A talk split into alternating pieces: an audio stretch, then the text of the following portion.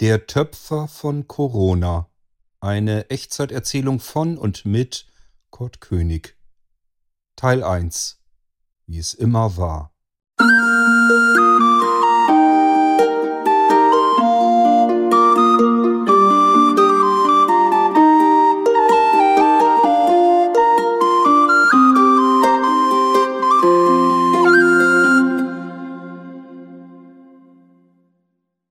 Es war einmal ein Töpfer. Der hatte ein kleines Häuschen in einer Fußgängerzone einer kleineren Stadt.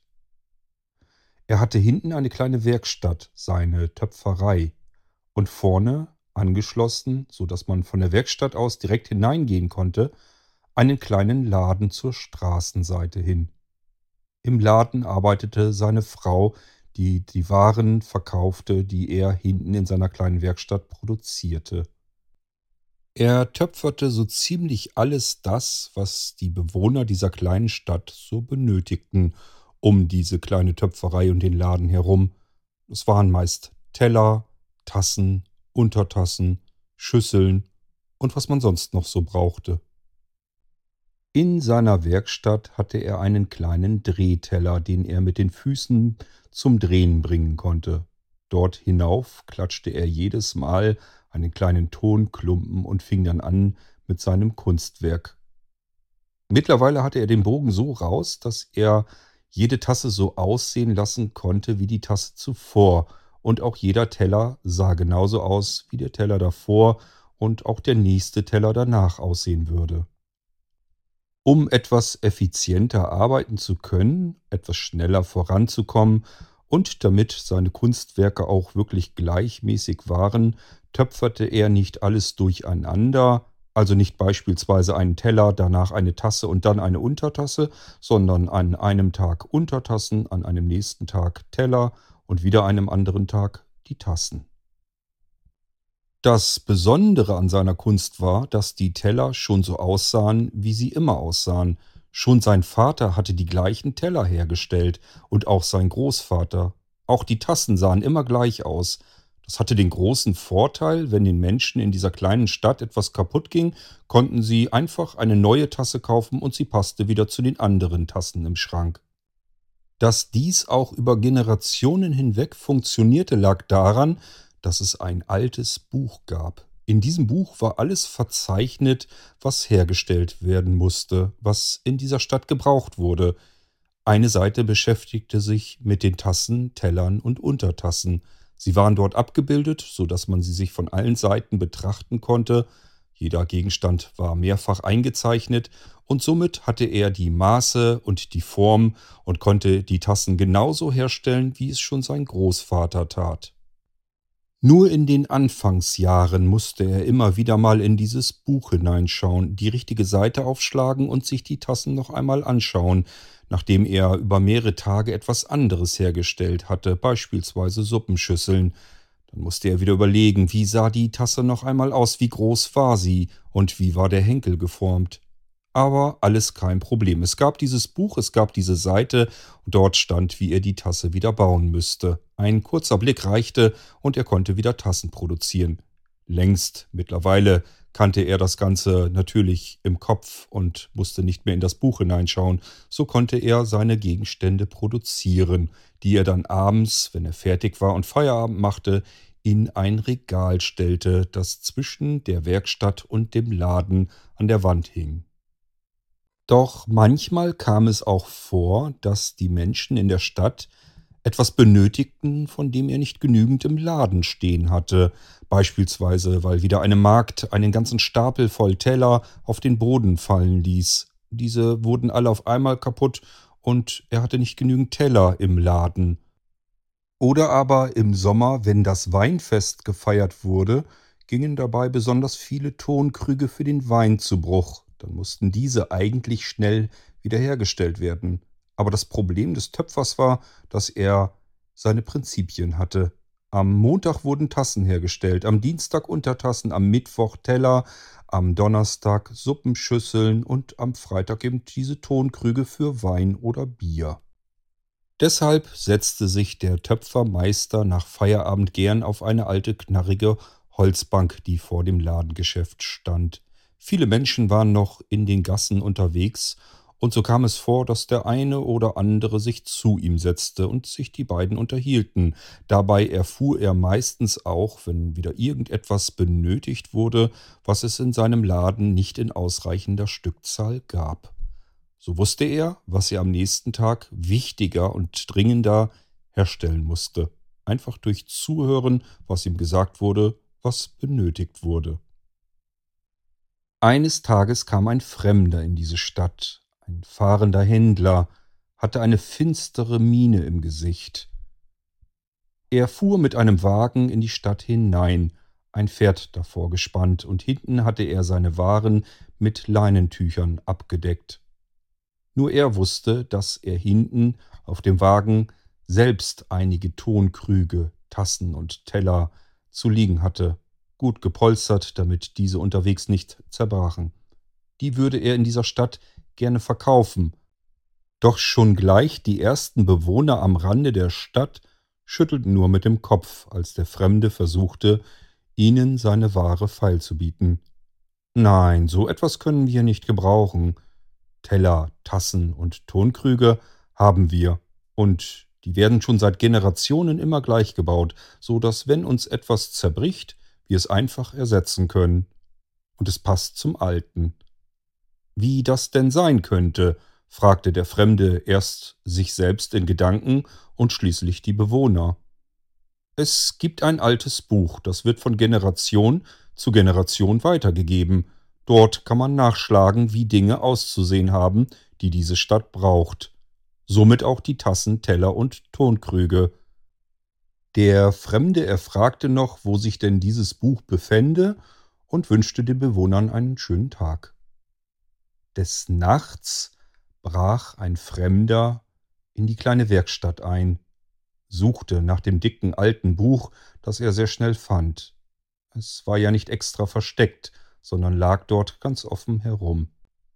Im flackernden Licht der Laterne, die er mitbrachte, blätterte er in diesem alten Buch herum. Schließlich fand er auch die Seiten, in denen die verschiedenen Werkstücke für den Töpfer verzeichnet waren.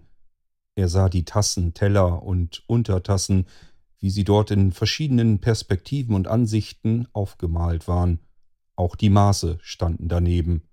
Die Buchseite, auf der die Tasse abgebildet war mit ihren Maßen, riss er vorsichtig aus dem alten Buch heraus. Das Alter tat es ihm leicht. Dann nahm er eine Pergamentrolle aus seiner Tasche heraus und riss sie so zurecht, dass sie aussah, als wäre sie eine Seite des Buches. Schließlich malte er von der Originalseite die Tasse ab, genauso wie sie auf dieser Seite abgebildet war, nur ein wenig anders. Sie hatte nicht einen geraden Rand, an dem man trinken konnte, sondern jetzt einen gezackten Rand. Und so feuchtete er die Buchseite an der einen Seite an und versuchte sie so wieder in das Buch hineinzubekommen, so dass sie eingeklemmt wenigstens einigermaßen hielt. Dann schlug er das Buch zu und legte es so zurück, wie er es vorgefunden hatte. Er blies die Kerze seiner Laterne aus und verließ die Werkstatt wieder. So wie an jedem Morgen, an jedem Tag kam derselbe Händler und brachte dem Töpfermeister seinen Klumpen Ton, immer den gleichen Ton. Der Töpfermeister konnte sich darauf verlassen, dass der Ton immer in derselben Qualität war, so dass er immer die gleichen Tassen herstellen konnte. Doch auch heute würde er wieder Tonkrüge produzieren müssen, denn vergangene Woche gab es eine kleine Differenz im Gasthaus nebenan, eine Schlägerei, wobei viele Tonkrüge zerstört wurden, und diese mussten nun dringend nachproduziert werden. Aus diesem Grunde war der Töpfer schon seit Tagen damit beschäftigt, einen Tonkrug nach dem anderen auf seinem Drehteller in seinen Händen zu formen.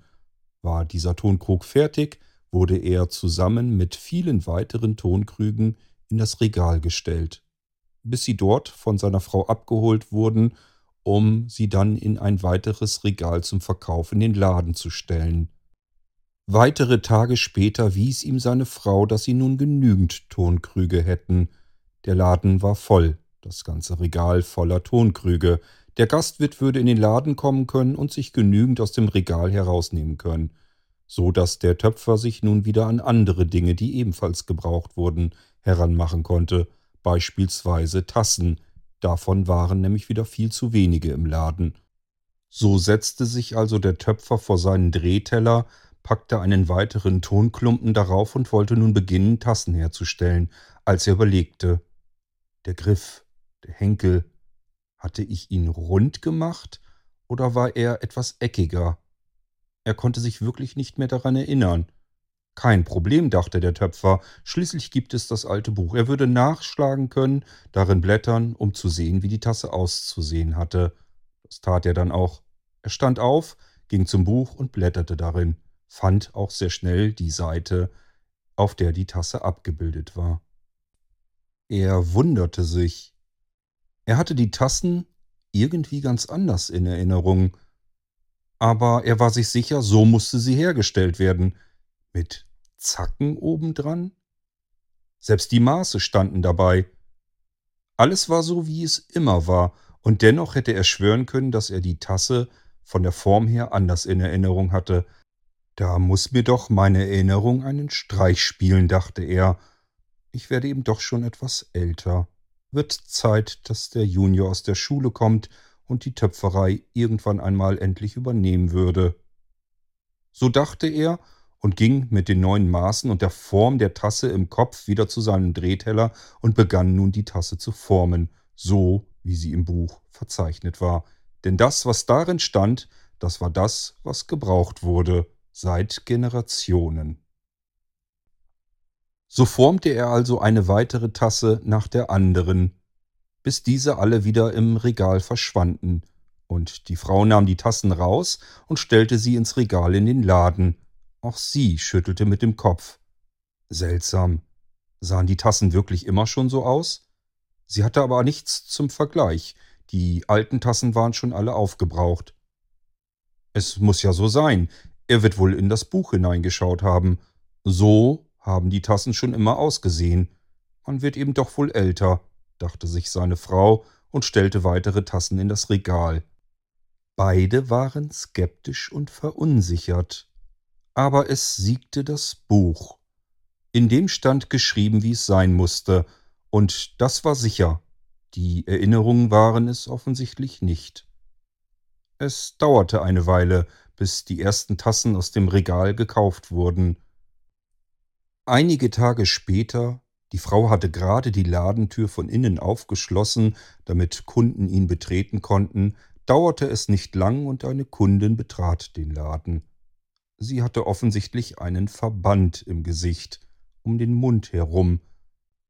Eine der gezackten Tassen in der Hand haltend, kam sie auf die Frau des Töpfers zu und zog den Verband vom Mund ein wenig herunter. Man konnte sehen, dass sie am Mundwinkel verletzt war. Was habt ihr mir denn da verkauft? fragte sie. Meine Güte, was ist mit Ihnen denn passiert? fragte die Frau des Töpfers. Diese Tasse hier habe ich bei Ihnen vor einigen Tagen gekauft, sagte sie und stellte die gezackte Tasse auf den Verkaufstresen im Laden. Die Frau des Töpfers starrte auf die Tasse, dann blickte sie in das Regal. Alle Tassen sahen genau gleich aus. Und sie wusste ja, dass im Buch stand, wie die Tasse auszusehen hatte, war sich also keiner Schuld bewusst und verstand nicht, was die Kundin ihr damit sagen wollte. Ja, und was ist damit? Zunächst wunderte ich mich selbst ein wenig. Ich hatte die Tasse irgendwie anders in Erinnerung, war mir aber sicher, dass der Töpfermeister die Tassen ja so macht, wie schon sein Vater und sein Großvater. Es hat sich ja nie etwas geändert an den Tassen. Also tat ich mir ein wenig Tee hinein und wollte ihn dann trinken. Als ich dann die Tasse an meinen Mund heranführte, zerstach ich mir dabei die Lippe Erst die Oberlippe und dann auch noch die Unterlippe.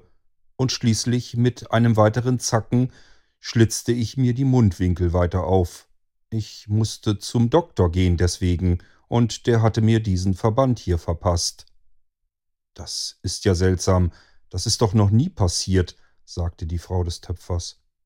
Ja, wie gesagt, erst hatte ich es auch nicht für möglich gehalten, und dann ging ich mit dieser seltsamen Tasse zum Schrank in der Küche und verglich sie mit den anderen Tassen. Alle Tassen in diesem Schrank sahen gleich aus, aber diese Tasse hat Zacken, und die sind sehr spitz und sehr scharf. Als wollte sie es beweisen, strich sie mit dem Zeigefinger über eine der Spitzen. Ungläubig schüttelte die Frau des Töpfers mit dem Kopf. Das kann ich mir überhaupt nicht erklären. Ich kann mir nicht vorstellen, dass mein Mann die Tassen verändert hat. Sie werden ja schon seit vielen Generationen so hergestellt. Warum sollte man daran etwas ändern? Sie würden dann ja zu den anderen Tassen gar nicht mehr passen. Ich hole uns mal grad das Buch hervor. Sie ging nach hinten in die Werkstatt und ohne ihren Mann bei seiner Arbeit zu stören, griff sie zum Buch und ging damit wieder zurück in den Laden, dann blätterte sie darin. Schließlich fand sie die Seite mit der gezeichneten Tasse. Da, da sehen wir's ja. Zacken. Die Tasse ist so gefertigt worden, wie sie hier im Buch steht. Und so wird sie schon seit Generationen gefertigt. Ich habe hier eine meiner alten Tassen noch mitgebracht, kramte die Kundin in ihrer Tasche herum und stellte auch diese Tasse auf den Tresen neben die gezackte, und hier fehlten die Zacken. Wenn man es überlegt, macht es doch auch viel mehr Sinn. Die Zacken sind viel zu gefährlich, und man würde sich jedes Mal beim Trinken verletzen. Meinen Sie nicht? Ja, das macht wirklich mehr Sinn. Aber wie konnte das passieren? fragte sich die Frau des Töpfers. Dann untersuchte sie die Seite etwas näher und fand heraus, dass diese nur leicht hineingequetscht war zwischen die anderen Seiten. Sie war nicht richtig fest und man konnte sie so, ohne sie zu zerreißen, herausziehen. Da muss doch irgendjemand manipuliert haben und eine falsche Buchseite gegen die Originalseite ausgetauscht haben. Wie und wann, um Himmels willen, konnte das passieren? Schließlich holte die Frau des Töpfers ihren Mann nach vorne in den Laden. Er musste seine Arbeit dafür unterbrechen und grummelte ein wenig, weil er immer noch nicht verstehen konnte, wo das Problem sein könnte. Doch im Laden angekommen verglich er die Tassen und musste sich selbst eingestehen, dass die Tasse ohne Zacken die sei, die auch er so in Erinnerung hatte. Und irgendjemand musste eingedrungen sein und in diesem Buch etwas verändert haben. Ich werde die Seite wegwerfen und die Originaltasse ohne Zacken neu einzeichnen. Dann ist alles wieder so wie gehabt. Aber dennoch frage ich mich, wie das passieren konnte, grummelte der Töpfer.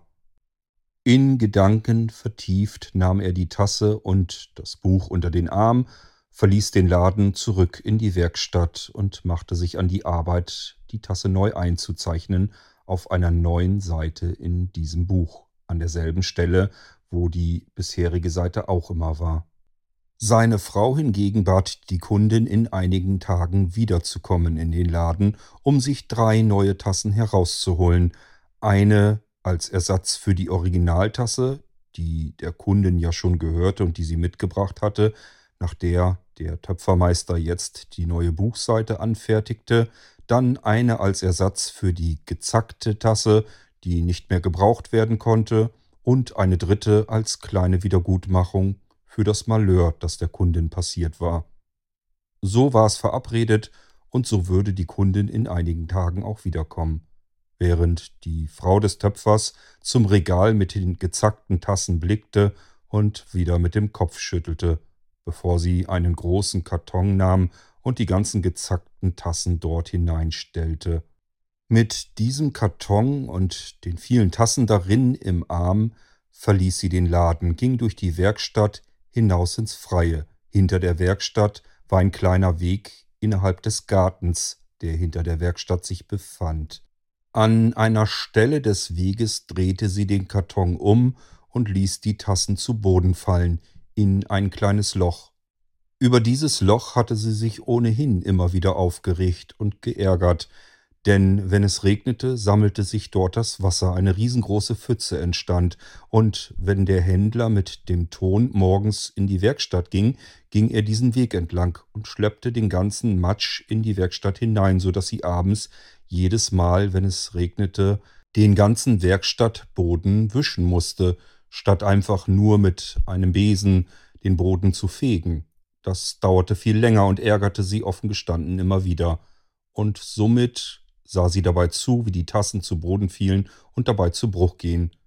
Ein letztes bisschen stapfte sie mit ihren Füßen noch auf den kaputten Tontassen herum, so dass diese unter ihren Füßen zerknirschten zu kleineren Stückchen. Den Rest würde die Zeit übernehmen.